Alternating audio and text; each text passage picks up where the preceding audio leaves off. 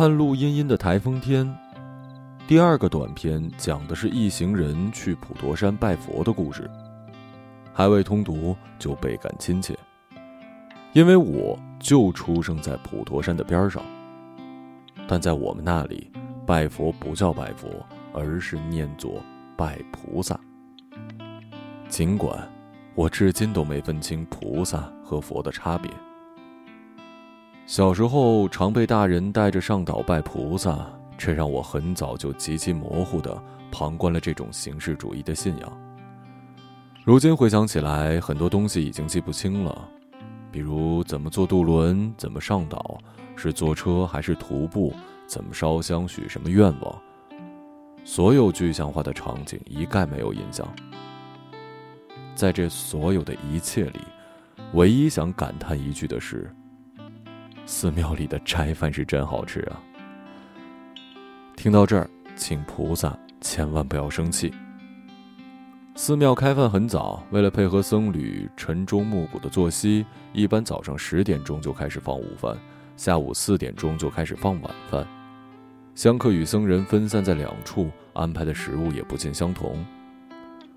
木盖子一掀，云蒸霞蔚，一大桶热腾腾的白米饭把整个大厅霎时照得亮堂堂。带着梗的白菜。炖得烂糊软塌，大抵是为了照顾牙口不好的老年人。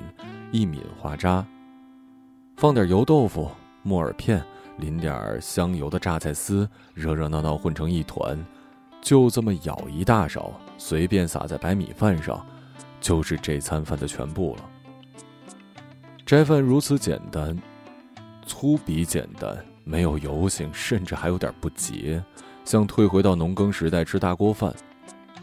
可大家的胃口都很好，把头埋在大碗里，安静的吃着，只有喉咙咕咕作响。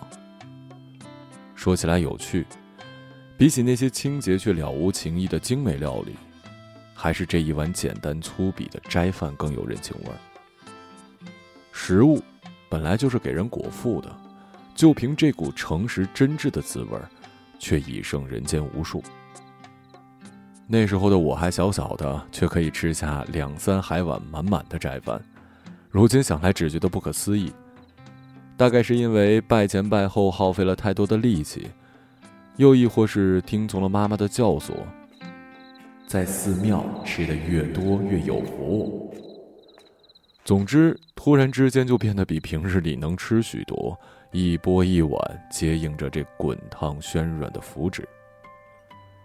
不管记忆怎么断层，我依然记得那米饭的香气。最简单质朴的食物，最旺盛粗野的生命力，人间大概就在此处。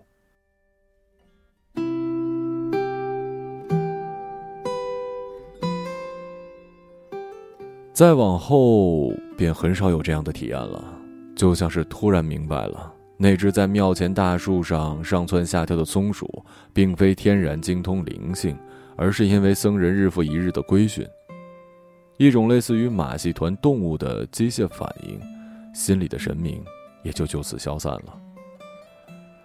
庄严肃穆的神像顿时成了一种静态陈设，一种精神层面的趣味。那几年里，去寺庙的次数寥寥无几，哪怕去了，也是一边抱着观光的心态四处逛荡，一边随意许下松散无稽的愿望。人一旦清醒，就会变得傲慢。回想那几年，总是狂妄，总是不满，哪怕到了寺庙，也不过是假装谦逊低服，甚至有时候觉得这样的行为都是如此的多余。然后呢？然后便恶狠狠地向菩萨讨要他给不出的东西，比如长命百岁，比如黄金万两，再过分一点比如拥有爱情。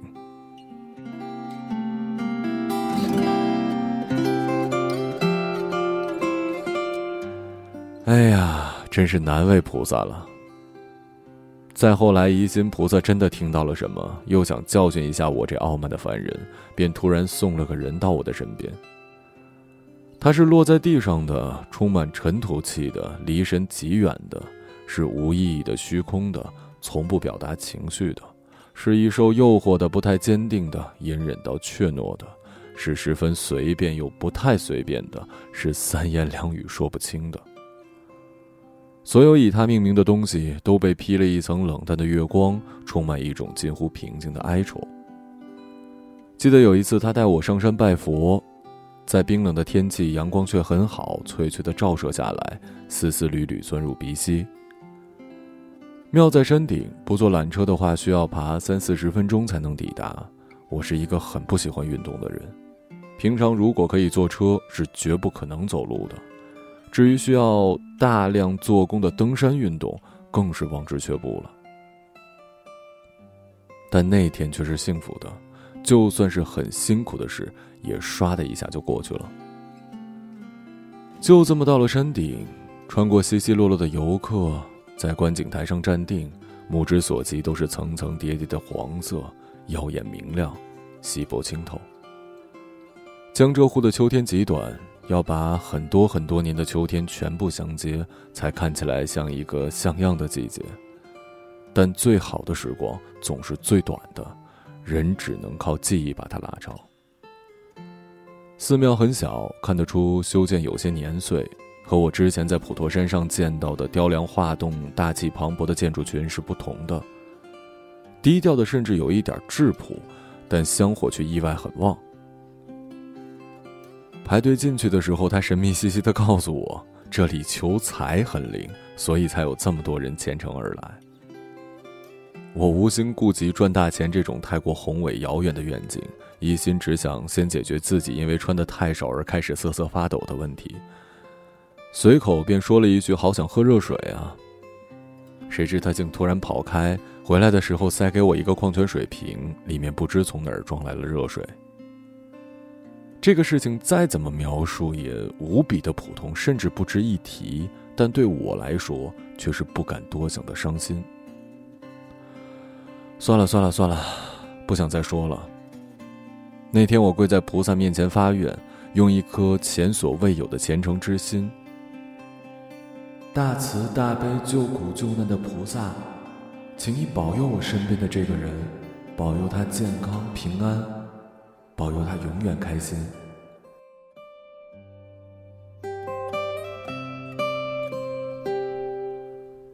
起身的时候，我偷偷看了他一眼，心里想着他会许什么愿，大概就是发大财、赚大钱之类的吧，忍不住偷笑。挺好的，天真简单，比我的要好，起码没有太过强菩萨所难。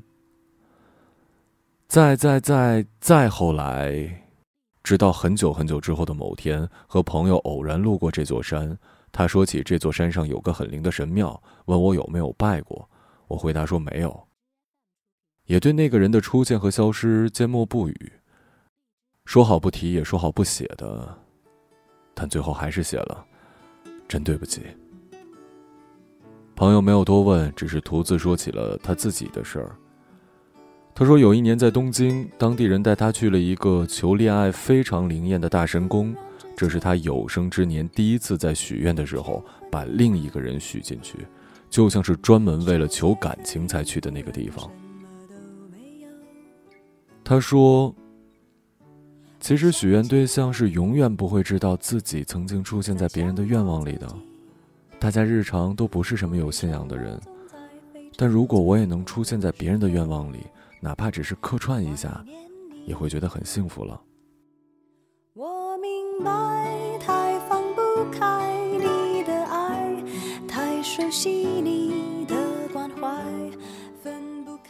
哪怕只是客串一下，也会觉得很幸福了。我已经很久很久没有流过眼泪了，却因为他的一句话，突然感受到了一种浸润全身的悲伤。眼泪流了下来，幸好他没发现。我想，山顶的菩萨或许也听到了吧。菩萨会怎么说呢？会不会因此垂怜世人多一点呢？又或许是他已经听过太多这样的话，就只能发出一声无可奈何的叹息了吧。不想一路走来珍惜的回忆。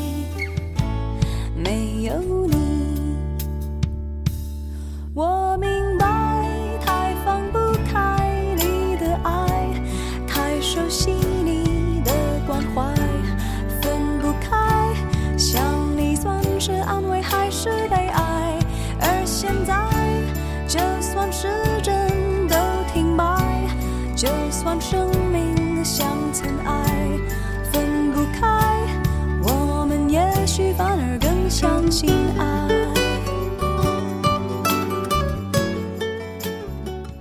一个朗读者，马晓成。